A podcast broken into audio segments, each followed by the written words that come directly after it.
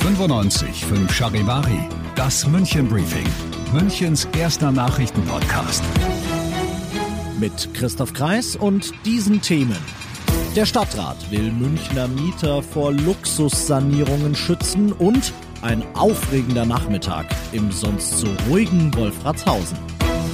Herzlich willkommen zu dieser neuen Ausgabe. In diesem Nachrichtenpodcast kriegt ihr jeden Tag innerhalb von fünf Minuten all das, was in München heute wichtig war. Zum Anhören jederzeit und überall da, wo es Podcasts gibt oder immer um 17 und 18 Uhr im Radio.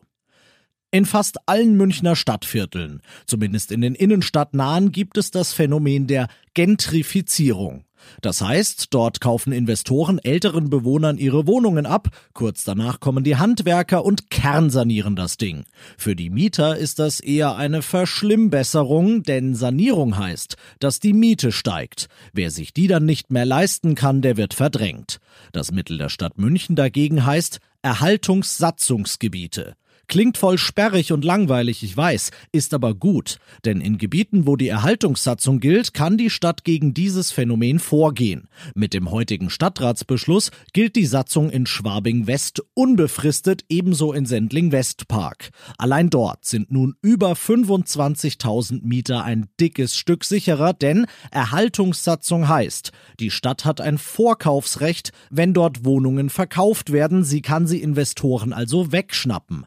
Und Erhaltungssatzung heißt, bauliche Änderungen und Umwandlungen werden nur in speziellen Fällen genehmigt. Auf Nichtbeamtendeutsch heißt das, eine Sanierung muss sehr gut begründet sein, damit sie durchgeht und eine sogenannte Luxussanierung, also eine, die nicht sein müsste, sondern einfach nur den Verkaufswert oder den Mietpreis steigern soll, geht dann eben nicht durch. Es ist Lockdown, es ist Advent, da geht's in der Innenstadt von Wolfratshausen normalerweise eher ruhig zu. Heute Mittag aber war Halligalli. Großeinsatz von Polizei und Feuerwehr. Warum? Dachstuhl Vollbrand am Obermarkt. Darum. Mehrere Bewohner müssen, teils sehr aufwendig mit einer Drehleiter, aus dem brennenden Gebäude gerettet werden. Drei von ihnen sowie ein Feuerwehrmann werden leicht verletzt und müssen in umliegende Krankenhäuser gebracht werden. Wegen der starken Rauchentwicklung wurde dringend geraten, die Türen und Fenster zuzulassen. Der Schaden am Gebäude beträgt nach ersten Schätzungen irgendwas mittleres sechsstelliges. Die Löscharbeiten werden heute noch bis in den Abend andauern. Woran hattet ihr legen? Das weiß man frühestens morgen. Erst dann können die Leute von der Kripo in die Gebäuderuine. Ihr seid mittendrin im München-Briefing und nach den München-Themen schauen wir jetzt noch auf das Wichtigste aus Deutschland und der Welt heute.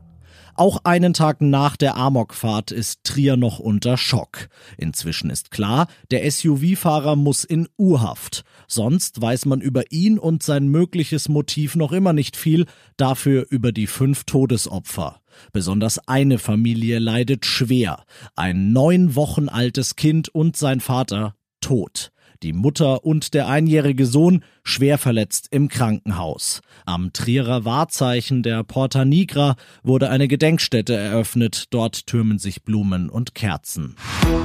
Es ist ein Schlag ins Kontor der vielen Münchner Skifahrfans. Österreich hat vom 7. Dezember bis zum 10. Januar eine zehntägige Quarantänepflicht für Einreisende aus Risikogebieten verhängt. Das Ziel, so Kanzler Kurz, sei es, den Tourismus weitgehend einzudämmen. Aus Wien Charivari-Korrespondent Matthias Röder. Mit Skiurlaub in den österreichischen Bergen wird es diese Weihnachtsferien nichts. Dagegen spricht nicht nur die Quarantänepflicht, vielmehr sind auch alle Lokale und Hotels zu. Die Definition der Risikogebiete ist so, dass bis auf einzelne Regionen praktisch alle Nachbarländer wie Deutschland darunter fallen.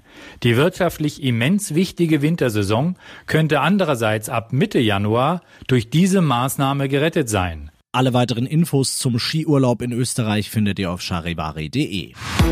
Und das noch zum Schluss. Die Bauarbeiten werden ein Jahr dauern und der Spaß wird rund 3,6 Millionen Euro kosten. Aber es ist für einen guten Zweck, nämlich um München seine Löwen zu erhalten.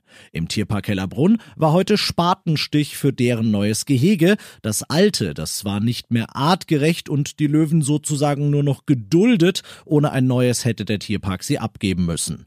Für die Millionen bekommen die Löwen dafür aber auch endlich richtig Auslauf, eine Fußbodenheizung. Ja, eine Fußbodenheizung. Und wir Besucher bekommen ein riesiges Panoramafenster, um sie dann in ihrem neuen Heim zu beobachten, wenn der aktuell ja Corona-bedingt geschlossene Tierpark wieder öffnen darf.